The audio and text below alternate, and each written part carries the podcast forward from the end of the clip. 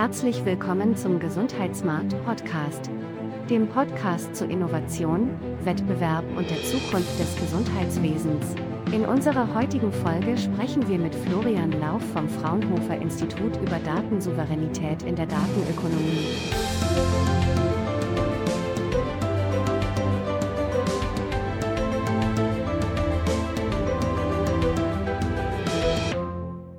Herzlich willkommen zu einer neuen Folge des Gesundheitsmarkt Podcast. Mein Name ist Philipp Köber und ich spreche heute mit Florian Lauf vom Fraunhofer Institut über das Thema Datensouveränität in der aktuellen Welt der Datenökonomie, des digitalen Kapitalismus und wie wir eigentlich da auch mit dem Thema Gesundheitsdaten umgehen. Florian Lauf ist Informatiker, hat in der TU Dortmund studiert und arbeitet seit dem Ende seines Studiums am Fraunhofer Institut als Nachwuchswissenschaftler, unter anderem in Projekten zum Gesundheitswesen. Und zurzeit ähm, ist er maßgeblich im Projekt David mit dem etwas schwierigen Titel Datenzentrierte Wertschöpfungsplattform für interaktive assistierende Dienstleistungssysteme tätig. Und darüber wollen wir heute sprechen und auch allgemein über Probleme beim Thema Datensouveränität. Herzlich willkommen, Florian Lauf. Hallo, danke hier zu sein. Du beschäftigst dich mit Datenökonomie. Was genau kann man sich darunter vorstellen? Genau, die Datenökonomie, die beschäftigt sich natürlich, wie der Name schon sagt, um, um die Daten und das Ganze aus einer ökonomischen Brille. Das heißt, wenn man ähm, sich jetzt auch Assets der Unternehmen sich vorstellt, denkt man ja oft an wie Produkte oder ähm, Lagerhallen, Inventar, wie auch immer geartet, aber letztlich ähm, nehmen die Daten einen immer größeren Stellenwert ein und ähm, diese dann natürlich auch gewinnbringend zu nutzen, sei es für die, für die eigenen Produkte oder auch diese Daten selbst schon anzubieten. Das zeichnet eben auch eine Datenökonomie aus, dass man eben auch gewillt ist, Daten zu teilen, auch Daten einzukaufen, ist ja auch ein Geben und Nehmen teilweise. Und das kann man unter verstehen. Ja, im Gesundheitswesen haben wir noch keine Datenökonomie. Da stellt sich immer die Frage, lieber spenden oder verschenken ähm, oder gar nicht freigeben. Ähm, hast du dazu eine Meinung? Ja, das stimmt. Das ist ähm, natürlich ein schwieriger Punkt generell, weil Gesundheitsdaten ja auch ähm, besonders schützenswert sind und eben auch in der DSGVO ja als, als Daten der besonderen Kategorie gekennzeichnet werden.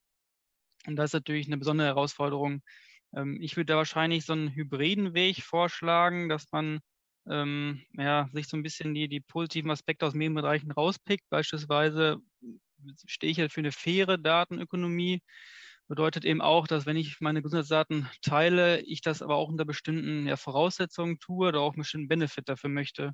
Das heißt, ich würde wahrscheinlich nicht eine ja, einfach gehaltene Datenspende vorziehen, sondern wenn ich eine Datenspende tue, würde ich da noch Bedingungen dran knüpfen. Eben, dass ich mir beispielsweise aussuchen kann, welche Forschungsprojekte vielleicht meine Daten verwenden dürfen, dass ich das dann gezielt für beispielsweise Krebsforschung ähm, mir auswählen kann, dass da die Daten dann hinfließen ähm, oder auch äh, andere Sachen auch ausschließen kann. Mhm. Ein Teilaspekt, der eine wichtige Rolle spielt bei der Datenökonomie, ist die Datensouveränität. Ähm, und hier geht es dann ja vor allem auch darum, dass man ähm, ja die, die Verfügbarkeit über seine eigenen Daten hat und äh, auch entscheiden kann, ähm, wer diese Daten nutzt. Ähm, damit habt ihr euch auch beschäftigt schon. Ähm, kannst du vielleicht dazu ein paar Sachen sagen? Genau, also letztlich kann man da wahrscheinlich die zwei großen Eckpfeiler ähm, Transparenz und Kontrolle drunter verstehen. Das bedeutet eben initial, dass ich natürlich erstmal wissen muss, wo liegen personenbezogene Daten von mir. Das heißt, die müssen nicht zwingend auf meinem Mobilgerät, sei es Handy, sei es äh, PC liegen. Die könnten auch eben bei Unternehmen liegen, ähm, sodass eben dieser Personenbezug ähm, aussagt, dass die Daten tatsächlich dann auch irgendwie mir gehören und nicht nur jetzt dem Unternehmen, welche diese Daten hält. Ähm, das heißt, man braucht dann eben erstmal eine Transparenz, wo überhaupt diese Daten ähm, äh, liegen und, und wer sie hat und wie die verwendet werden. Und der zweite Schritt wäre eben auch dann diese Daten auch kontrollieren zu können. Sprich, dass ich dann ähm, auch da Bedingungen knüpfen kann, ähm, dass es eben heißt, dass die Daten auch gelöscht werden sollen von mir, sofern es eben nicht unter ja, bestimmten Voraussetzungen kann man dem Ganzen ähm, auch als Unternehmen noch, noch widersprechen, wenn das auch als Vertragsgrundlage, beispielsweise natürlich klar, wenn ich ähm, Mobilfunkvertrag habe und ich möchte da jetzt meine äh, Adresse löschen lassen, wenn mir keine Rechnung zugeschickt werden kann. Logisch geht nicht. Ähm, aber nichtsdestotrotz ist da immer eine Zweckbindung bei und wenn dieser Zweck erfüllt ist, dann habe ich auch ein Recht darauf, diese Daten löschen zu können. Ähm, ein weiterer Schritt der Kontrolle ist natürlich auch, dass ich die vielleicht Unternehmensgrenzen hinweg ähm, transferieren lassen möchte, dass ich die quasi von einem Anbieter zum anderen Anbieter auch mitnehmen möchte, die Daten, um auch dann ähm, ja, sogenannte Login-Effekte zu umgehen, dass ich eben relativ kostengünstig auch für mich, sei es jetzt in monetären Bereich oder auch einfach Zeit, ähm, die Daten dann eben wirklich zu vielleicht so einem Konkurrenzprodukt ähm, wechseln kann, dass ich da eben auch das gleiche Erlebnis vielleicht habe wie beim vorherigen Anbieter. Mhm. Würdest du denn sagen, dass wir im, im Alltag äh, eine Souveränität über unsere Daten haben ähm, oder ist es eigentlich eher nicht gegeben? Also beispielsweise haben wir eine Datensouveränität bei unseren Daten, die Google über uns hat oder die ähm, ich als Apple-Nutzer ähm, an, an Apple weitergebe? Ja, ich denke mal, jeder kann natürlich über sich selbst nachdenken und überlegen, wo liegen wirklich Daten von mir. Und ich bin mir sicher, dass man vielleicht gerade mal 10 Prozent, wenn überhaupt, ähm, das Ganze überblicken kann und dass wirklich die Daten an unterschiedlichen Positionen liegen, wo man es gar nicht vermuten mag. Ähm, fängt da schon an, dass ein einfaches Browser im Internet ja auch personenbezogene Daten generiert, sei es meine IP-Adresse, wo ich mich verbinde, als auch eben mein Nutzungsverhalten auf den Plattformen. Ähm, beispielsweise sowas, wenn man bei ähm, ja, so Einkaufs-Online-Shopping-Mechanismen äh, kennt man ja oft, dass von wegen andere Kunden kaufen auch. Und solche Mechanismen beruhen natürlich immer auf so einer Art Profiling. Und deswegen bin ich schon der Meinung, dass man definitiv nicht weiß, wo wirklich diese Daten überliegen und dass auch oft Unternehmen dieses ähm, ja auch, ich will nicht sagen willentlich äh, verschleiern, aber dass natürlich da eben diese Transparenz, die ich vorhin angesprochen habe, eben noch nicht so gelebt wird. Ähm, da man dann oft dann auch ja, die Daten auch vielleicht an Dritte weitergibt, was natürlich dann auch höchstgradig ähm, auch rechtlich schwierig ist. Ähm, das darf natürlich dann nicht geschehen. Mhm. Von daher bin ich da schon der Meinung, dass man definitiv aktuell keine Datenunität äh, hat. Ja, ihr habt zehn Spannungsfelder identifiziert äh, zum Thema Datensouveränität im Kontext der Datenökonomie. Welche Spannungsfelder sind das denn? Genau, also zunächst vielleicht diese Spannung generell nochmal ja, aufzuzeigen eben die Datenökonomie, wo eben wirklich der, ähm, ja, die Vermarktung vielleicht der eigenen Daten oder auch, man kann sich so einen Datenmarktplatz vorstellen, dass ich wirklich als Einzelperson meine personenbezogene Daten auch anbieten möchte. Ähm, das möchte ich natürlich dann verbinden mit der Datensouveränität eben, dass ich wirklich auch sagen kann, jetzt äh, Unternehmen A hat wirklich Daten von mir und die möchte ich jetzt auch dann vielleicht ähm, für, eine, für eine Sekundärnutzung dann irgendwie verwenden. Das heißt, dass ich die wirklich zu einem anderen Anbieter beispielsweise transferieren lassen kann oder auch irgendwas äh, belegen kann, dass ich quasi zeigen kann, meine, meine Fitnessuhrhersteller ähm, trackt meine Schrittzählerdaten und die kann ich, also die Schrittzähler kann ich dann ähm, beispielsweise Krankenkasse übertragen, dann sieht die Krankenkasse, ich bin sportlich aktiv und ich habe dann vielleicht auch einen äh, ja, monetären Bonus, dass ich eben weniger Krankenkassenbeiträge Beiträge zahle. Das ist ein schönes Beispiel und ähm, daran geknüpft sind eben die Datensouveränität, dass man sagen kann, okay, die Daten dürfen jetzt von der Krankenkasse auch nur für diesen Zweck verwendet werden, auch nur vielleicht innerhalb von zwei Wochen und äh, dass man verschiedene Bedingungen dran knüpft und ähm, da entstehen dann wirklich verschiedene Spannungen, weil natürlich ähm, die Unternehmen teilweise das natürlich auch nicht vorrangig wollen, insbesondere wenn es um strategische Daten geht. Ja, und da haben wir dann eben, wie gesagt, zehn Spannungsfelder gefunden, die da ähm, noch gelöst werden sollten, um eben auch einen, einen, Vorteil beider Seiten, also für Unternehmen als auch für Individuen ähm, zu, zu, ähm, ja, zu schaffen. Und genau. das erste, erste Spannungsfeld wäre beispielsweise die Anonymisierung. Äh, man könnte natürlich denken, wenn ich äh, meine Daten weitergeben möchte und ich das vielleicht anonymisierter, in anonymisierter Form mache, dass ich dann besonders geschützt bin kann man vertreten, die Meinung. Allerdings heißt natürlich auch, dass dann der Personenbezug abhanden geht, ähm, was natürlich dazu führt, dass ich dann eigentlich keinen Anspruch mehr habe, diese Daten auch irgendwie zu kontrollieren, zu verwalten, zu managen. Ähm, deswegen kann man da wahrscheinlich auch besser eher weichere Mechanismen umsetzen, was wie eine Pseudonymisierung. Das bedeutet eben nicht, äh, das bedeutet eben, dass ähm, ja, mein, mein Klarname nicht mehr da drin ist, allerdings durch ein ähm, ja, durch eine Art Zahlenkombination, durch eine, durch eine ID dann gekennzeichnet ist, sodass dann eine zentrale Instanz vielleicht ähm, mich dann noch erkennen kann und dann mir auch äh, diese Möglichkeiten dann noch äh, bereitstellen kann. Ähm, zweites Spannungsfeld äh, wäre beispielsweise eine Analogie aus der Nachrichtentechnik, und zwar das Carrier-Wave-Prinzip, also das Trägerwellenprinzip. Das heißt, ähm, dass ich, wenn ich Daten übertrage und das auch bewusst tue, dass ich ähm, dennoch vielleicht unbewusst mehr Informationen übertrage. Das heißt, dass vielleicht mein Gegenüber aus diesen Daten viel mehr ableiten kann, als ich vielleicht denke ähm, oder vermuten könnte. Und das ist natürlich auch ein Problem, weil ich muss natürlich auch ähm, ja, selbstbewusst und auch sicher sein, was ich da tue. Und wenn da eben Unklarheiten sind oder auch der technologische Fortschritt spielt natürlich eine Rolle, dass natürlich dann aktuelle Technologien auch vielleicht mehr aus diesen Datensätzen rausziehen können als vielleicht noch vor zehn Jahren. Ähm, deswegen ist das definitiv auch ein Spannungsfeld.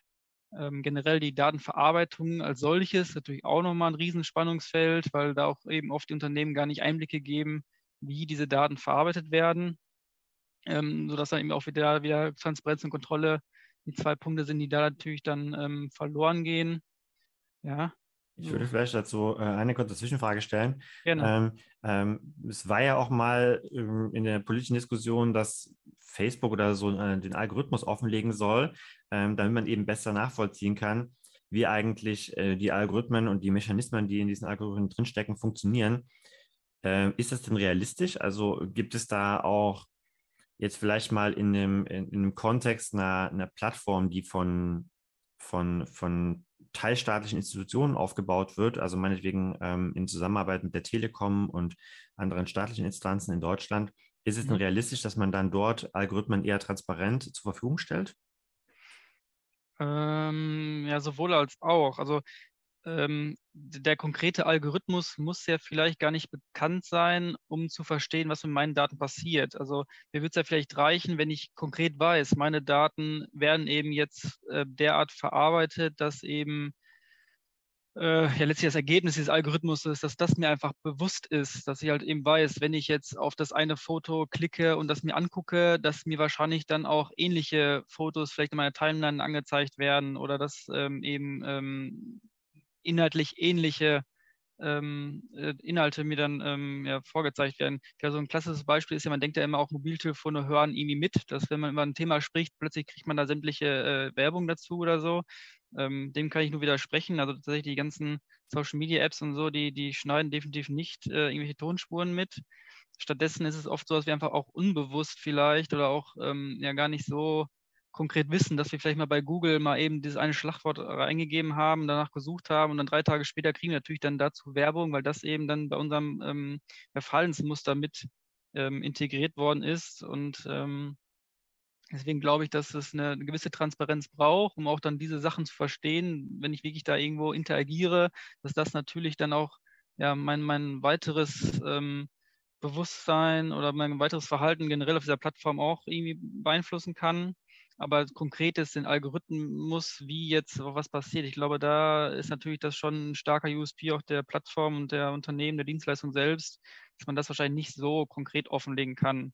Mhm. Es gab ja jetzt bei der, äh, bei der, bei der Corona-Warn zum Beispiel ja auch ähm, sozusagen äh, der Code wurde äh, zur Verfügung gestellt, um zu gucken, genau. ob da irgendwelche Probleme drin sind. Das, hat, das ist ja vertrauensbildend. Also das sorgt ja dafür, dass die Bevölkerung sehr bereit ist, diese äh, Sachen zu nutzen, wenn, äh, wenn man das Vertrauen geschaffen hat und sagt, hier, äh, hier ist unser Coach, der wurde von, von Fachleuten, die jetzt wirklich uns nicht nahestehen, uns als Regierung oder uns als ja, ja. staatliche Institution, ähm, das, das hat ja einen, einen positiven Effekt gehabt, würde ich mal sagen. Genauso generell klar, Open Source Software ist vertrauensbildend, weil man dann eben ja auch durch dann, wie du schon sagtest, ähm, Experten und externe ähm, Leute auch aus der Community vielleicht kommt, dann auch man verifizieren kann, dass diese Software beispielsweise auch sicher ist oder auch so funktioniert, wie sie funktioniert und eben da eben kein Mikrofon plötzlich äh, die, die privaten Gespräche mitschneidet. Ähm, sowas kann man natürlich dadurch schon gut ähm, zeigen. Aber es gibt ja auch so hybride Varianten, dass dann nur Teile von Software dann Open Source gestellt werden und eben andere Teile nicht. Und klar, vielleicht so ein ähm, hochspezifischer Algorithmus oder sowas wie die, die Coca-Cola-Zutatenliste, ähm, die Zusammensetzung, das sind natürlich Sachen, die werden, äh, wird man nicht, nicht, nicht offenlegen. Ja. Ähm, aber zumindest so ein erster Schritt in Richtung Transparenz wäre natürlich auch ähm, wirklich Quellcode zu veröffentlichen, klar. Okay, kommen wir zum vierten Spannungsfeld.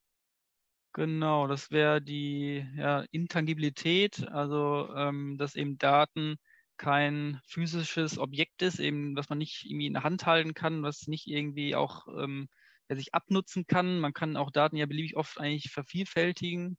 Und das ist natürlich auch schwierig, wenn wir eben sagen, ich möchte meine Daten verwalten und steuern und beispielsweise auch angeben, die Daten sollen nach zwei Wochen gelöscht werden. Ähm, ist es natürlich auch eine Sache von, von Vertrauen oder Zertifizierungsmechanismen, dass auch wirklich diese Daten gelöscht werden und nicht schon vorher eine Kopie, die dann irgendwo weggespeichert wird und ja, ich, ich lösche die nach zwei Wochen, aber halt nur die Kopie und habe dann noch mein Sicherheitsbackup da noch im Hintergrund. Das darf natürlich auch nicht sein. Und dann kommen wir auch schon zu dem Spannungsfeld eben des Misstrauens oder auch der Manipulation. Das sind zwei verschiedene, die natürlich auch eng verwoben sind. Und ja, wie du auch gerade schon sagtest, wenn natürlich Unternehmen auch ähm, vielleicht durch Skandale im Mittelpunkt standen, dass eben da Datenlecks entstanden sind oder auch generell einfach Daten vielleicht an Dritte weitergegeben worden sind, ist natürlich nichts, was jetzt vertrauensfördernd ist oder wo man als Bürger sagen will, ähm, da sind meine Daten sicher. Ähm, dazu kommt dann natürlich doch Manipulation als solches, dass man auch ja, vielleicht so dieses, Vertrauen sogar sich ähm, ja auch teilweise erschummelt, dass man eben, ähm, ja, reicht ja schon auf einer Webseite vielleicht so ein, so ein tolles ähm, Schutzmauer oder so ein Wappenlogo für ich stehe für hohe Sicherheit, ähm, aber eigentlich unter, unter, unter der Haube bin ich überhaupt nicht irgendwie sicherheitskritisch abgedeckt. Ähm, das sind natürlich dann auch so Sachen, wo man auch dann den, den Bürger vielleicht in eine falsche Richtung auch verleitet, etwas zu tun. Ähm, deswegen ja. ist das da natürlich auch also bei Missbrauch äh, stelle ich mir vor allem auch vor, ähm, dass ja viele Unternehmen einfach kommerzielle Interessen haben. Ähm, also sieht man jetzt äh, bei Facebook, das war ja relativ lange in der Diskussion, ja. sagen ja auch Leute, Facebook hat sich extra umbenannt äh, in Meta, weil äh, weil es so sozusagen so einen äh, Vertrauensverlust gab in die Plattform, weil man festgestellt hat, die einzelnen Unternehmen von Facebook, also jetzt mal ähm, Instagram, Facebook mhm. als Social-Media-Plattform oder WhatsApp, dass dort sehr ähm, ja, manipulativ auch gearbeitet wird, um Userinnen und User auf der Plattform zu halten, wird halt vor allem äh, arbeitet der Algorithmus eben so, dass man auch getriggert wird, absichtlich getriggert wird, auch mit negativen Impulsen, um äh, dann eben ja, äh, die Plattform weiter zu nutzen, selber zu kommentieren, auch in Interaktion zu treten, selber Content hochzuladen und äh, das dann alles äh, ähm, sozusagen Maßnahmen sind, die dann äh, dem Konzern nutzen, weil die Leute dann mehr Werbeeinnahmen generieren, weil äh, die Unternehmen dann mehr Profit machen. Richtig. Und äh, dabei soziale Aspekte oder, ähm, sag mal, ethische Verantwortung gar nicht berücksichtigt wird. Und äh, sozusagen äh, sobald wir dann halt in den Kontext kommen von, äh, es ist halt gesundheitsschädigend oder es hat halt einfach einen negativen psychologischen Effekt auf Menschen oder man hat Verbreitung von Hass im Internet, dass das ja. natürlich dann auch negative gesellschaftliche Effekte hat. Und da würde mich äh, schon ähm, interessieren, ob man da nicht ähm, auch äh, Mechanismen einbauen kann. Also es gibt ja diese, diese Robotergesetze, ähm, dass man diese Robotergesetze auch für Algorithmen äh, anwendet und sagt, wir wollen gerne, dass äh, alle Unternehmen ähm, in ihren Algorithmen berücksichtigen, dass äh, kein gesundheitsschädigendes Verhalten zum Beispiel ähm, auftreten kann durch die ähm, Dinge, die passieren auf den Plattformen. Ja, vollkommen, vollkommen richtig.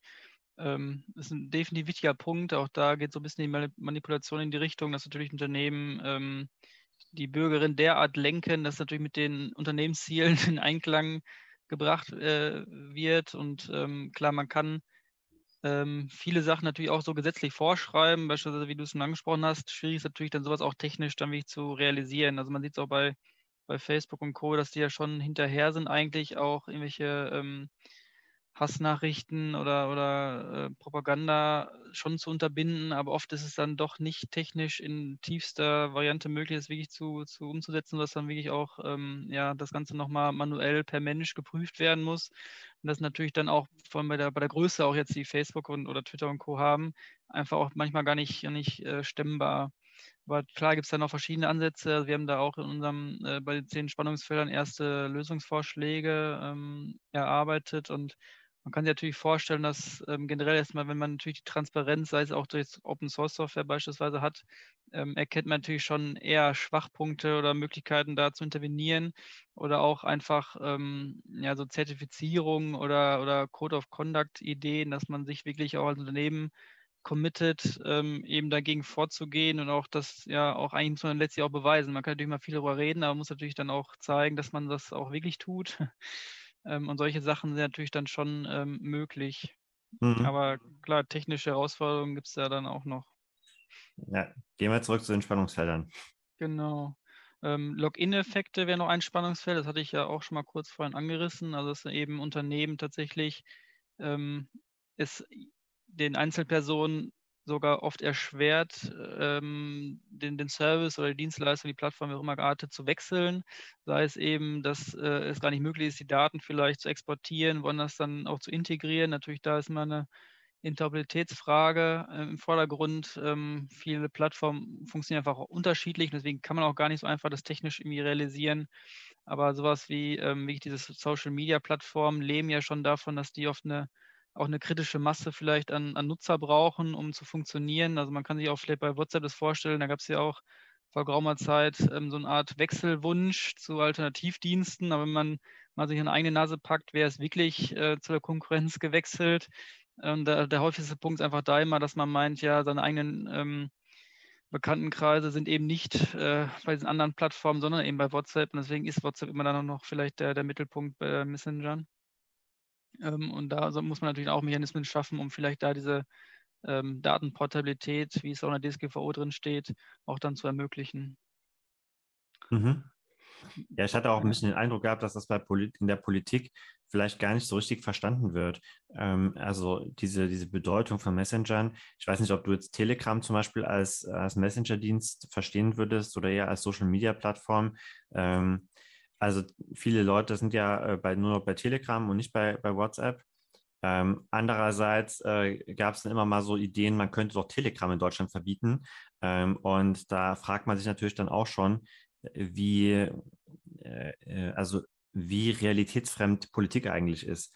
Und ja, also klar, es gibt aber immer dann den Spagat zwischen, ähm, wofür ist eine Software gedacht und wie wird diese genutzt. Ähm, und das ist natürlich auch bei Telegram so, so ein Punkt. Ähm, deswegen ist das definitiv schwierig und das pauschal zu verbieten, glaube ich, ist auch nicht der richtige Weg. Ähm, aber ja, definitiv verstehe ich deinen Ansatz, dass man das natürlich als Messenger als auch als Social Media Plattform verstehen kann. Das äh, spielt ja schon mit rein, klar.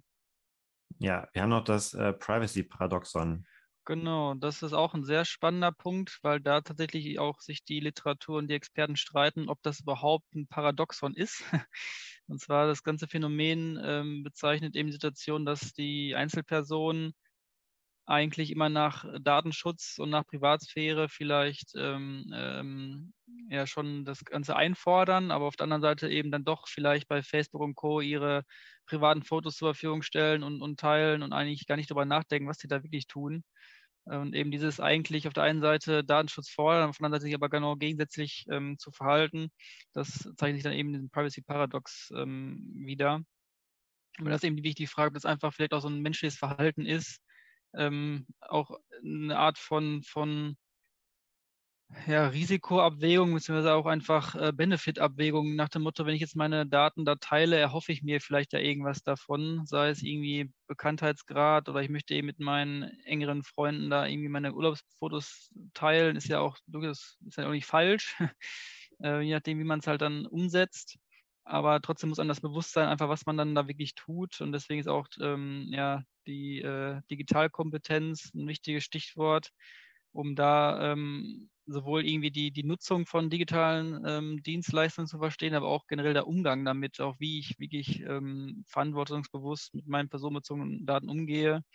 Ähm, das ist da schon, schon ähm, wichtig auch zu verstehen. Mhm. Ja, das ist, glaube ich, sowieso ein Aspekt, der, der in der Abwägung von Datenschutz gar nicht so oft äh, getroffen wird, dass ja auch Menschen oder Individuen einen sehr großen Nutzen daraus ziehen können, vielleicht nicht so äh, super strenge Datenschutzregeln zu haben, aber dann dafür eben ähm, von Unternehmen genau die Produkte oder die Leistungen angeboten zu bekommen, die gesundheitsfördernd sind. Äh, aber um diese Produkte identifizieren zu können, müssen Unternehmen ja erstmal wissen, wie mein Gesundheitsprofil aussieht. Und wenn man das nicht kann, dann kann ich auch keine Leistungen angeboten bekommen. Und das heißt, ich brauche natürlich eine relativ große Datenaggregation von, von mir als Person um mich dann auch in ein Profil einzuordnen, um dann überhaupt erstmal über vielleicht einen Algorithmus äh, Krankheitswahrscheinlichkeiten zu berechnen.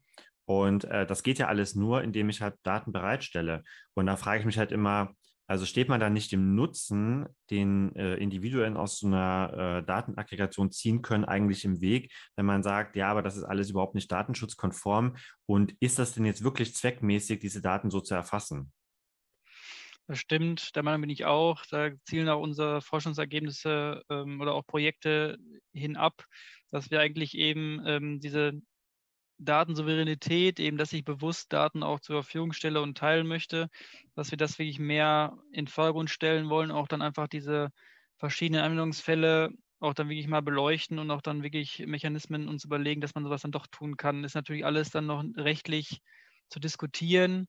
Aber ähm, vielleicht sollte man wirklich auch eine Rechtsgrundlage schaffen, dass wenn ich als Einzelperson wirklich diese Daten teilen möchte, dass ich das auch tun kann. Also unterm Strich, wenn man das jetzt im, im Analogen sehen, würde ja auch keiner verbieten, wenn ich irgendwie meine Gesundheitsdaten ausdrucke und bei mir vor die, vor die Wohnungstür klemme, da würde ja auch keiner jetzt mich verhaften, ähm, ja. weil das einfach mal ein gutes Recht ist, sowas zu tun. Ähm, und das sollte man vielleicht dann in der Datenwelt auch irgendwie transportieren. Ja. Und, und definitiv gibt es natürlich durchaus logische Zusammenhänge, dass wenn ich da wirklich meine Daten aggregiert zur Verfügung stellen möchte, dass natürlich da auch dann wirklich der, der Benefit einfach auch im Mittelpunkt steht. Also wenn ich mir überlege, dass vielleicht dann die, meine Krankenkasse sämtliche Gesundheitsdaten von mir kennt, ist ja die Frage, ob ich das auch will ähm, und ob dann wirklich auch der Vorteil, den ich davon habe, ähm, auch für mich ersichtlich ist und tatsächlich in die Richtung auch so ein bisschen noch auch ein Einspannungsfeld und zwar die Unraveling-Effekte. Ähm, die zeichnen sich eben dadurch aus, dass wenn ich Daten ähm, eben teile, dass ich dann auch tatsächlich die Datenautorität meiner Mitmenschen beeinflusse. Weil wenn ich zum Beispiel ähm, auch jetzt im Versicherungsbereich meine Daten ähm, teile, führt es ja dazu, dass es dann eben ähm, ja, die, die, die verschiedenen Klassen und, und Eingruppierungen, die du auch schon mal angesprochen hast, dadurch optimierter werden. Und ähm, wenn ich dann nämlich beispielsweise meine Daten äh, eben nicht bereit bin, diese zu teilen, hieße das wahrscheinlich schon, dass ich dann in einer ganz schlechten Klasse lande, weil ich mich eben nicht öffne. Und ähm, das, das kann natürlich auch nicht so richtig zielführend sein, dass ich dann quasi noch bestraft werde dafür, dass ich eben nicht meine Daten zur Verfügung stelle. Ja, ja, also was ich ganz, äh, ganz spannend finde, ist ja gerade aktuell, die Leute posten ja bei Twitter oder wo auch immer äh, ihren Impfstatus, ähm, also auch ja. Fotos mit Pflaster, wo man dann sagt, so, ich habe jetzt gerade meinen Booster bekommen und das und das war mein Impfstoff. Oder die Leute äh, posten reihenweise ihre Corona-Tests, wenn sie positiv sind und äh, teilen dann sozusagen der ganzen Weltöffentlichkeit mit, dass sie Corona-positiv sind, ähm, was ja eigentlich, wenn man es mal genau nimmt, hochsensible Gesundheitsdaten sind, weil ich kann ja äh, aus daraus ganz viel implizieren. Also sagen zum Beispiel, ja, wenn ich Corona-positiv bin, habe ich mich vielleicht nicht an die Kontaktbeschränkungen oder an die Hygieneregeln gehalten. Das heißt, ich bin vielleicht risikofreudig. Das heißt, Krankenkassen oder wer auch immer könnte ja jetzt hingehen oder Banken auch die Kredite vergeben, könnten hingehen und sagen, so, äh, wir haben jetzt von dieser Person die Information, die wurde ja öffentlich geteilt und daraus schließen wir jetzt, ähm, dass diese Person, äh, die Corona-positiv ist, meinetwegen risikofreudig ist und eine Person, die die dritte Impfung hat, vielleicht eher äh, risikoavers ist und so weiter. Und dadurch können ja auch Informationen entstehen. Aber die, da fehlt dann ja so ein bisschen auch manchmal der, der Kontext zu dem, äh, zu dem Eigentlichen. Und deswegen äh, dieses, äh, ja, ich, ich teile diese Daten und ähm, äh, mir ist das gar nicht so bewusst, also dass ich auch eine Verantwortung habe als Person, richtig, welche richtig. Daten ich eigentlich so rausgebe in die Öffentlichkeit.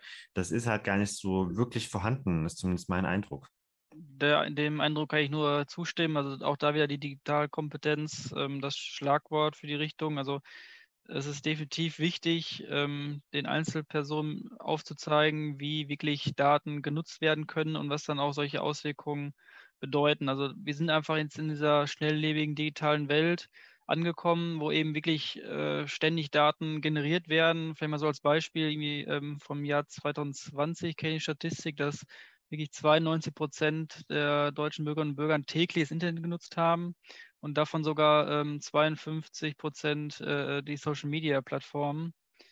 Und ähm, da wird natürlich ständig Daten generiert und, und genutzt. Und ähm, deswegen gibt es einfach jetzt wirklich ähm, auch Big Data ist ja in aller Munde. Einfach wirklich schon jetzt die Datensätze in dieser großen Art und Weise, dass man wirklich auch viele Analysen und viele ähm, Algorithmen anwenden kann um auch dann solche Profile zu, zu schaffen.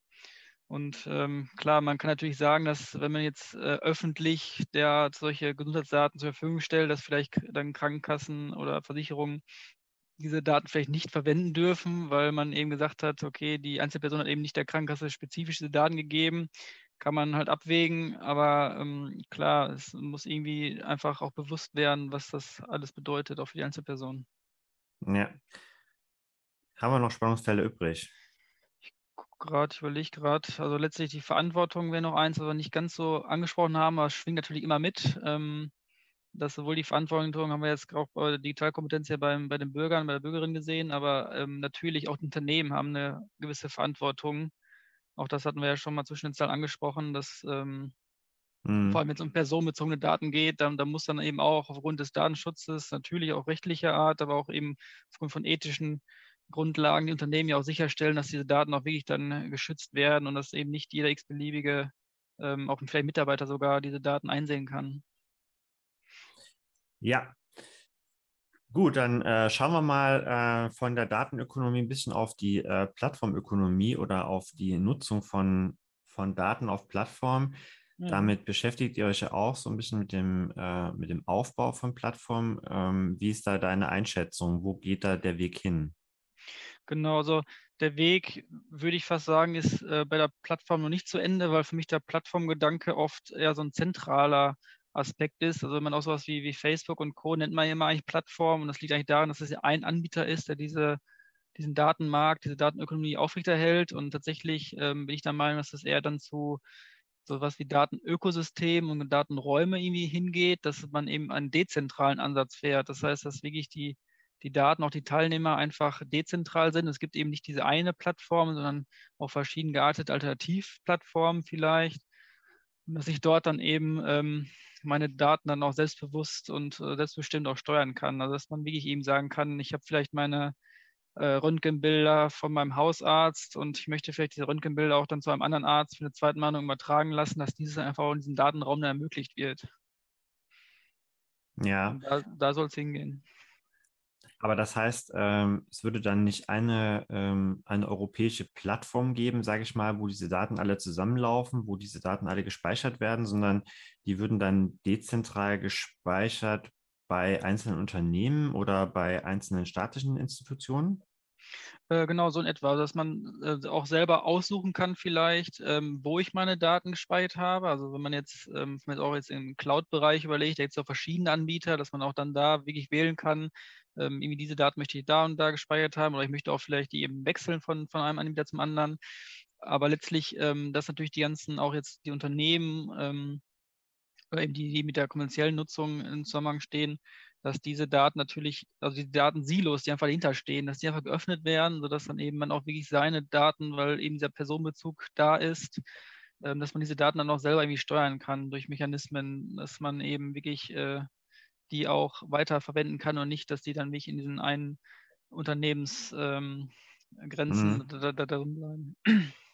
Ja, steht das dann nicht aber dem, äh, dem Prinzip von, von Big Data und ähm, es macht halt nur Sinn, wenn, äh, wie eben bei, äh, bei den großen Digitalunternehmen, wo, äh, wo man sozusagen so ein, so ein, Monopol hat auf einem bestimmten Bereich, äh, dass man dort dann sagen kann, ähm, wir haben ja alle diese Daten gebündelt und können diese Daten alle für, für eine Milliarde Menschen meinetwegen, die äh, diese Plattform oder dieses, dieses Unternehmen nutzen, ähm, die können wir dort bündeln und äh, hat man dann nicht mit so einer dezentralen Lösung das Problem, dass man gerade nicht von, von Big Data Lösungen und von dieser Datenaggregation profitieren kann?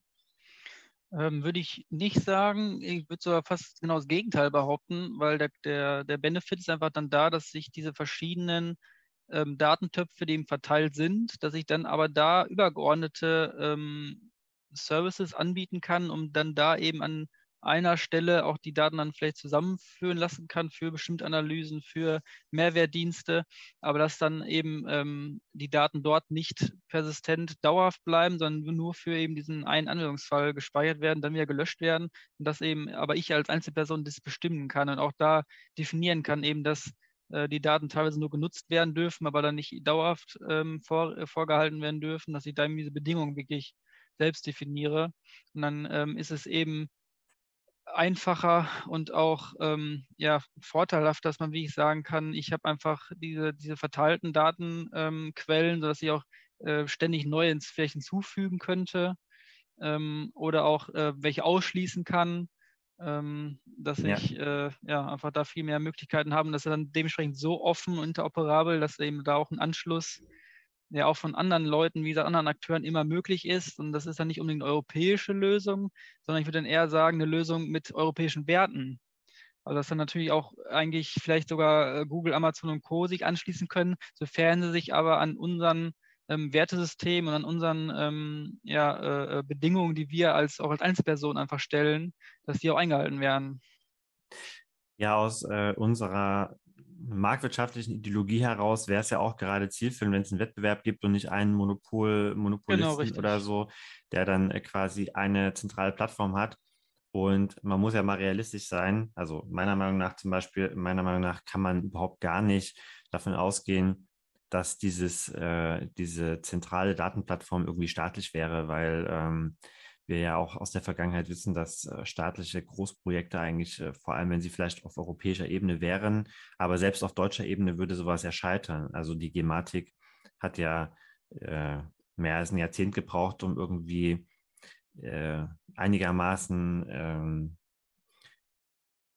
wie soll man sagen, eine einfache, äh, einfache Lösung für eine, für eine EPA zu entwickeln, ja, ähm, hat man sich ja ultimativ schwer mitgetan, obwohl äh, das jetzt äh, irgendwie keine Raketenwissenschaft ist. Und da jetzt eine, eine, eine, Plattform, wo man im Prinzip alle Gesundheitsdaten ähm, integrieren will über Schnittstellen, äh, das bereitzustellen. Das würde ich überhaupt nicht sehen, dass es von staatlicher Seite kommt. Das heißt, man würde es wahrscheinlich mindestens mal so teilstaatlich ähm, mit Unternehmen machen. Und wenn man es mit Unternehmen macht, würde sich wahrscheinlich dann über kurz oder lang dann daraus irgendwie ein Monopolunternehmen bilden, was natürlich auch äh, niemand wollen kann. Und deswegen finde ich diese dezentrale, diesen dezentralen Gedanken schon prinzipiell gut. Ähm, aber die, die, die Frage ist halt, wie man es dann am Ende umsetzt, dass man trotzdem von, äh, von Big Data-Effekten profitieren kann. Richtig. Also klar, auch immer eine zentrale Lösung, natürlich auch immer ähm, dann der Mittelpunkt von, von, von Sicherheitsbedenken. Ähm, ähm, wenn man natürlich alles dezentral hat, dann kann man eben, wenn man jetzt einen Datentopf vielleicht ähm, mit einem Hackerangriff da ähm, die Daten verloren hat, ähm, ist eben noch nicht die ganze Wahrheit weg, sondern eben dann nur dieser eine Teil. Deswegen ist da schon auch die, dezentrale Lösung ähm, ein guter Schritt, um sowas auch vorzubeugen. Aber nichtsdestotrotz heißt es, ähm, dass es ja trotzdem auch zentrale Aspekte in diesem dezentralen Universum geben muss. Ähm, allerdings sind diese zentralen Aspekte aber auch dann ähm, ja nicht die, die, ähm, die alleinigen Möglichkeiten, sondern es gibt einfach Alternativdienste, die dasselbe quasi können und dann kann ich selber entscheiden, wem ich jetzt mehr vertraue. Und ich kann mir auch vorstellen, dass es dann sowas wie eine ähm, Bundesdruckerei, die auch ähm, ja, den, den, digitalen Personalausweis beispielsweise ja bereitstellt, dass man auch solche Instanzen damit reinbringen kann, um dann auch da äh, einfach ein erhöhtes ähm, Sicherheitsniveau auch für die, für die Bürger, für, also für die Teilnehmenden selber zu schaffen, dass man sich auch ausweisen kann, dass wirklich ich ich bin und, und nicht eben, ich tue nur so, als wäre ich äh, eben äh, beispielsweise der, der Philipp Köbe. Mhm. ähm, dann, dann sollten mir natürlich diese Möglichkeiten, äh, die, die Datensätze von Philipp Köbe zu, zu bearbeiten, natürlich nicht äh, ermöglicht werden. Und äh, man kann aber auch sagen, man kann nimmt vielleicht einen anderen Vertrauensanker und ähm, man kennt ja vielleicht auch diese Single Sign-On-Verfahren, dass ich, wenn ich beispielsweise Candy Crush spielen will, dass ich da einfach meinen Facebook-Account nehme zum Einloggen. Das ist ja auch nichts anderes, als dass ich einfach eine Identität von Facebook nehme, um mich irgendwo auszuweisen. Das kann, das kann, kann ich auch machen, dass ich Identität vom Staat eben aufgrund des Personalausweises nehme und damit dann Services äh, nutzen kann. Also gibt es ja. verschiedene Anwendungsfälle auch.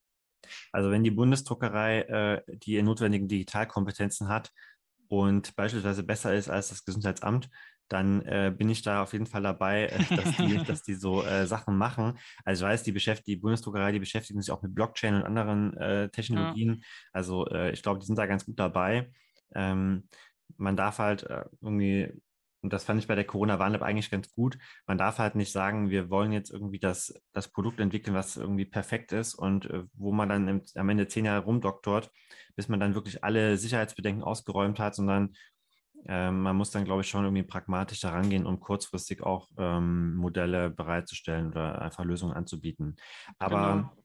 ich äh, würde jetzt eigentlich gerne mal auf diesen Kommerzialisierungsaspekt ein bisschen kommen, weil, ja. wenn wir jetzt mal ehrlich sind, ähm, also man wird wohl Gesundheitsdaten auch zu Gewinnerzielungszwecken nutzen, äh, langfristig. Und ähm, das würde natürlich am besten funktionieren, wenn man eben auch die Privatwirtschaft damit reinnimmt. Und da würde mich natürlich interessieren, was gibt es so für Kommerzialisierungsrichtungen? Ähm, ja, also im Bereich des Gesundheitswesens natürlich super schwierig, da äh, aktuell nicht mal die Infrastruktur da ist, wirklich Gesundheitsdaten zu teilen, geschweige denn damit auch ähm, ja vielleicht eine Gewinnerzielung als Einzelperson vor allem zu ermöglichen. Ähm, deswegen glaube ich, dass natürlich die, der erste Weg vielleicht zu weniger hochsensiblen Daten ähm, hingeht, dass man die erstmal versucht zu kommerzialisieren, um dann ähm, irgendwann auch die Brücke dann zum Gesundheitswesen bzw. zu eben äh, weiteren Datentöpfen ähm, anstrebt. Und natürlich kann man sich da auch verschiedene Mechanismen vorstellen, dass ich eben wirklich, wenn ich ähm, meinen, ich sag mal, digitalen Zwilling habe, also dass ich wirklich weiß, ähm, die und die Daten habe ich dort liegen und ich kann diese eben managen und auch weiterleiten lassen, dann kann ich natürlich sagen, gut, ähm, ich biete die eben jetzt Unternehmen an, wenn die mir eben bestimmte Gegenleistungen entgegenbringen, sei es wirklich einen monetären Gegenwert, dass ich die wirklich für einen Eurobetrag zur Verfügung stelle? Oder ob ich irgendwelche ähm, ja, nicht monetären Gegenleistungen bekomme, sei es irgendwelche äh, Serviceverbesserungen. Also das Klassische ist ja auch oft, dass man in, in Apps ähm, die Daten des Nutzungsverhaltens teilen kann, damit äh, die App selber ähm, ja, weiterentwickelt werden kann. Mhm. Ähm, das ist natürlich dann so ein nicht monetärer Bonus, ähm, den man vielleicht selber gar nicht so wahrnimmt, weil man natürlich das ähm, nicht bewusst wahrnimmt, dass die App dadurch besser geworden ist, aber eben durch die Masse an Personen, die das vielleicht tun, äh, habe auch ich dann irgendwann langfristig einen Vorteil. Ähm, von mhm. daher gibt es verschiedene Aspekte. Also bei, bei, einem Projekt von uns, beim Projekt David, ähm, verfolgen wir aktuell das Ziel, dass wir eben einen Datenmarktplatz schaffen, wo man wirklich als Einzelperson Angebote einstellen kann. Das heißt, ich biete da wie ich an, ich habe eben beispielsweise Schrittzählerdaten von meiner Fitnessuhr und ähm, knüpft da äh, Bedingungen dran, sowas wie die Daten dürfen nur ähm, von, der, von dem Gesundheitssektor genutzt werden, auch nur für zwei Wochen und ähm, noch weitere Parameter kann man da definieren und dass man dann ähm, so ein Punktesystem, also ähm, quasi Tokens zurückkriegt, dass man sagt, okay, äh, für die Datenteilung kriege ich jetzt irgendwie fünf David-Punkte und dann kann ich die ähm, auf meinem Guthaben innerhalb dieses Datenmarktplatzes buchen und kann damit dann ähm, entweder das auszahlen lassen, dass ich dann wirklich auch einen Eurobetrag bekomme oder eben ähm, ja, Partnerprogramme nutzen, was ein bisschen angelehnt wäre an vielleicht was wie Payback, allerdings ähm, natürlich mit einem deutlich, deutlich größeren Datenqualitätsaspekt, ähm, dass ich da eben viel mehr dann auch eigenbestimmt machen kann. Ja. Und wenn das dann möglich ist, kann man natürlich dann auch immer überlegen, vielleicht äh, gesundheitskritische ähm, Daten zu teilen. Aber ich glaube, da ist noch ein weiter Weg hin. Ähm, auch die Datenspende hat man ja schon kurz angesprochen. Ist ein Mechanismus, um zumindest für die Forschung schon mal Daten zur Verfügung zu stellen. Aber die Forschung ist natürlich noch äh, dann weit weg von dem Kommerzialisierungscharakter. Ähm, naja, also ich wäre ja dafür, äh, bevor die Krankenkasse meine, meine ganzen Daten, die sie über mich hat, einfach auf irgendeine Forschungsplattform pseudonymisiert übermittelt dass ich eben auch die Option hätte zu sagen, ja, danke, liebe Krankenkasse, aber ähm, bitte äh, schickt die Daten doch rüber äh, aus äh, David-Projekt, sage ich jetzt mal. Ja. Und ähm, dann gucke ich mal, wer vielleicht Interesse hätte an diesen Daten und mir die abkaufen würde, also äh, Nutzungsrechte an diesen Daten kaufen will. Ähm, also ich will schon sagen, und das ist, sollte ja eigentlich auch mein Recht sein, äh, im Hinblick auf Datensouveränität, dass ähm, meinetwegen die Krankenkasse diese Daten für Forschungszwecke pseudonymisiert äh, weitergeben kann, aber ähm, ich trotzdem auch an, äh, noch weitere Nutzen ähm, daraus ziehen sollte, ziehen können sollte. Und heute ist es ja gar nicht möglich, meine Daten von der Krankenkasse zu bekommen überhaupt. Ähm, also zumindest nicht digital. Ähm, vielleicht schicken die mir dann irgendwie einen Brief, wo das ausgedruckt draufsteht. Ja, ja. Ähm, aber da, da müsste es ja auch eine Anknüpfungspunkte geben, quasi, zu den, zu den Stakeholdern sozusagen, die wirklich viele und relevante Daten haben über mich. Das definitiv. Also der, der Markt, der ist auch, ist auch riesig. Auch die, die Pharmazie, die, die äh, leckt sich ja die Finger nach solchen Daten. Ähm, das wäre auch dann die Frage, inwiefern man auch vielleicht die Verbraucher, also jetzt die Einzelpersonen, die Bürgerinnen und Bürger, auch da vielleicht teilweise noch, doch noch schützen muss, weil wir sehen ja eben, dass diese Digitalkompetenz auch nicht da ist, dass man überhaupt weiß, was mit seinen Daten passiert. Und wenn ich dann wirklich dann hochsensible Gesundheitsdaten teile, ähm, weiß man natürlich noch viel weniger, was mit gemacht werden kann. Und ähm, deswegen ist, glaube ich, da noch viel Aufklärungsarbeit nötig, bis man das dann vielleicht auch ermöglichen sollte. Und ja, ich, also technisch geht vieles natürlich, oder könnte man vieles bewerkstelligen, aber ähm, da eben Gesundheitsdaten äh, besonders schützenswert sind, sind die natürlich in der DSGVO dann nochmal ja, anders verankert und dementsprechend schwieriger, solche ähm, ja, Datenökosysteme zu schaffen, wo man die auch wirklich kommerzialisiert anbieten kann. Rein technisch wäre es nicht das Problem. Man müsste halt dann, wie gesagt, Regularien dafür finden, dass es möglich ist. Und ich gebe dir recht, die Datensouveränität äh, sagt aus, dass äh, ich ja irgendwie souverän selber agieren möchte. Aber auch das bedarf natürlich dann einer Verantwortung und einem Bewusstsein, was man da wirklich tut. Und da muss natürlich dann auch noch ähm, das Ganze informiert und, und äh, verständlich dann rübergebracht werden, dass dann das auch irgendwann Realität werden kann. Also ich finde den, Beistand, den Vergleich mal zu dem äh, Wertpapierhandelgesetz eigentlich ganz interessant. Also generell, wenn man die ganzen Neo-Broker sich anschaut, da kann man ja mit drei Klicks Aktien kaufen. Und da geht es ja auch um wirklich teilweise viel Geld. Und ähm, andererseits finde ich, kann man mit Gesundheitsdaten das vielleicht dann irgendwann auch genauso handhaben und dass ich vielleicht dann wirklich vorher irgendwie abgefragt werde, ähm, wie gut ich mich auskenne ähm, mit, mit Daten, mit, mit der Digitalisierung und was man anstellen kann. Und dass, wenn ich dann nachgewiesen habe, vielleicht, dass ich eben weiß, was ich tue, dass ich dann auch dann die Möglichkeiten habe, ähm, solche Entscheidungen zu treffen. Ja, so ein, so ein Data Broker ähm, wie, wie, wie äh, Trade Republic, wo ich dann quasi Angebot bekomme, ähm, es gibt eine Anfrage für deine Gesundheitsdaten von Unternehmen XY, würdest du die jetzt für 12 Euro verkaufen und dann zum kann man Beispiel, sagen, zum Beispiel, okay, genau. um das mal ein bisschen greifbar zu machen. Okay. Ja, genau. Also man kann natürlich das so rum sehen, dass man dann auf Angebote der Unternehmen reagiert. Ähm, da hat man natürlich wirklich dann die DSGVO ähm, als alarmierendes äh, Gesetz im Mittelpunkt, weil man da wirklich dieses, dieses Einwilligungsmodell hat. Ähm, ich finde die Idee auch interessant, dass man gar nicht auf diese auf dieses Anklopfen der Unternehmen reagiert, sondern dass man selber bei den Unternehmen anklopft. Dass mhm. ich selber an diesen Marktplatz hingehe und eben ähm, zur Krankenkasse gehe, hier hört mal, ich habe eben die und die Daten, wollt ihr die nicht haben? Und dass man dann wirklich selbstbestimmt diese Daten eben zur Verfügung stellt, wo dann Unternehmen darauf reagieren können. Das wäre auch ein spannender Ansatz.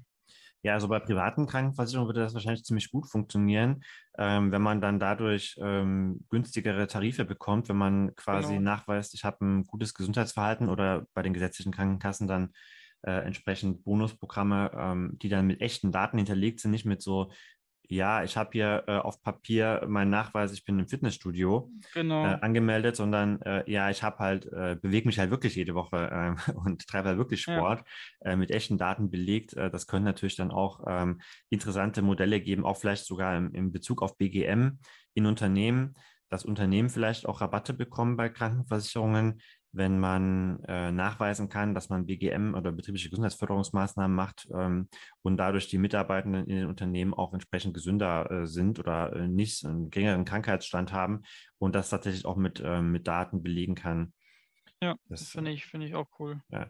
Was, also, was man da noch beachten muss, ist dann wirklich, ähm, ich denke mal, da ist dann auch wieder die, die Spannung einfach von diesen beiden Welten wieder der, das, da das Entscheidende ist, weil wenn man jetzt sagt, man gibt jetzt die Daten eben, um ähm, zu zeigen, man ist eben sportlich aktiv zur Verfügung, muss man eben aufpassen, dass auch wirklich dann die Krankenkasse die Daten dann auch nur nutzt, um das zu überprüfen, um dann in Folge von mir aus günstige Krankenkassenbeiträge ähm, zu ermöglichen. Aber es darf dann unter Umständen nicht diese Daten dann noch für andere Zwecke verwendet werden. Und das ist nämlich dann der spannende Punkt, dass man das eben auch als Einzelperson festlegen möchte, was mit diesen Daten passiert, um eben auch den Überblick zu behalten, was wirklich dann auch ähm, damit äh, erzielt werden kann.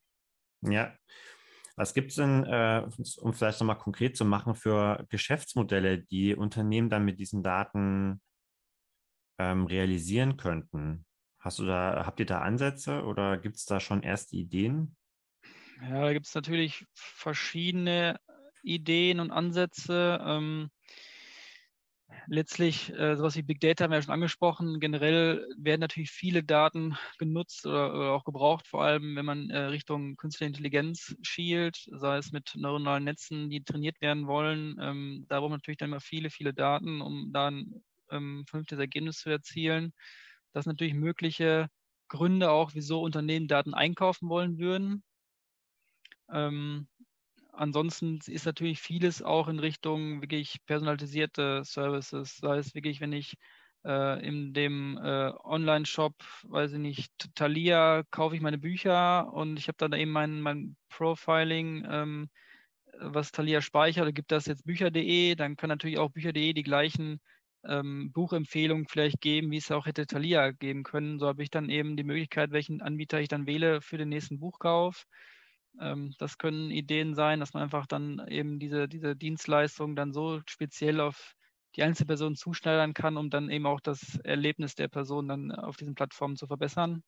Das ist natürlich das gängigste eigentlich und eben auch sowas wie generell Werbung ist natürlich ein großes Thema, dass ich dann, dann da auch gezielt eben in den Timelines vielleicht von meinem Social Media Profil auch dann die Werbung natürlich bekomme, äh, die für mich dann interessant sind.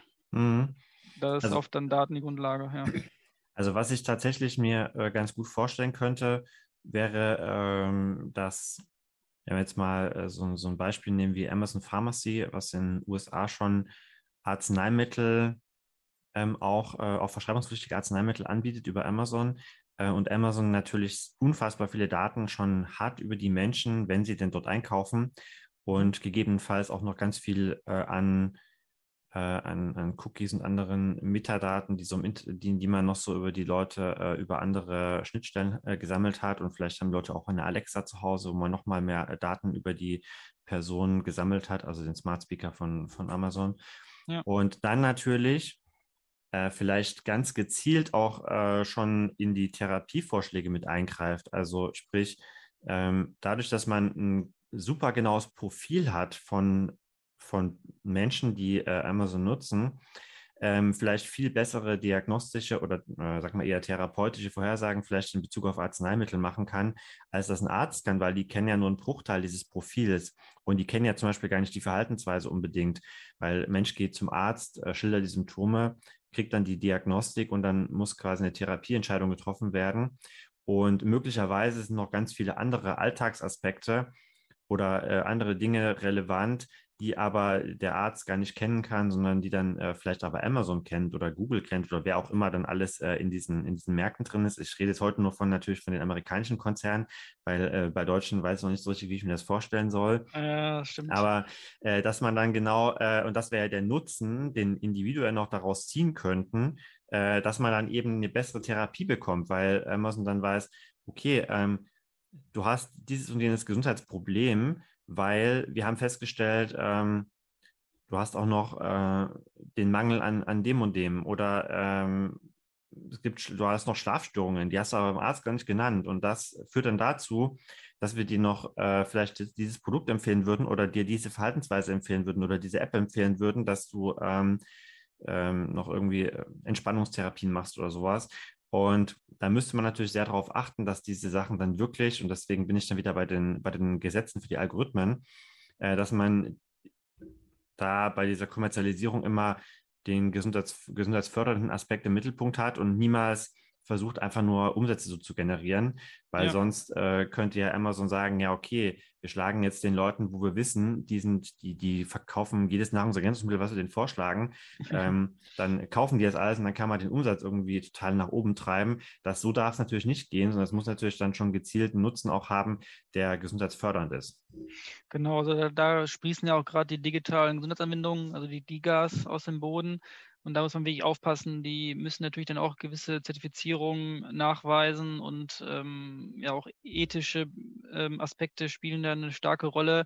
Also ich bin schon der Meinung, dass ähm, sowohl Daten als auch ähm, was mit gemacht werden kann, sprich KI, ähm, sehr gut für den Gesundheitsmarkt ähm, äh, da sein könnten, weil die wirklich die Diagnosen und so unterstützen.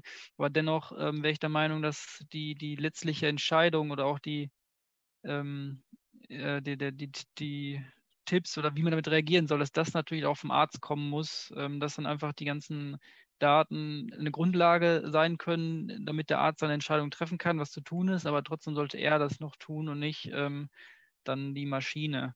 Aber auch da ja. kann man natürlich unterschiedlicher Meinung sein. Aber tatsächlich kenne ich ein Beispiel aus meinem näheren Umkreis. Da war es eben so, dass ähm, eine Smartwatch da war mit einem EKG, was er quasi EKG messen kann. Und ähm, dann hat die Uhr irgendwann angeschlagen und dann Vorflimmern festgestellt. Und daraufhin ist dann die Person zum Arzt gegangen und der hat dann wirklich das Vorflimmern auch bestätigen können. Und dass dadurch dann auch die, ähm, das, das Problem erstmal erkannt worden und dann Therapie logischerweise. Und ähm, ohne diese Uhr wäre es vielleicht gar nicht ähm, so weit gekommen, dass die Person zum Arzt gegangen wäre. Und das ist, denke ich, schon, schon ein schöner positiver Einfluss auch, die dann ähm, ja, Digitalisierung oder auch Daten haben können. Mhm. In eurem Projekt David ist ja auch die Telekom dabei, Jetzt äh, ist ja letztes, äh, dieses Jahr äh, der ehemalige Abteilungsleiter für Digitalisierung aus dem Gesundheitsministerium zur Telekom gewechselt. Da kann man wahrscheinlich ähm, jetzt gespannt sein auf die ganzen Impulse, die von der Telekom kommen.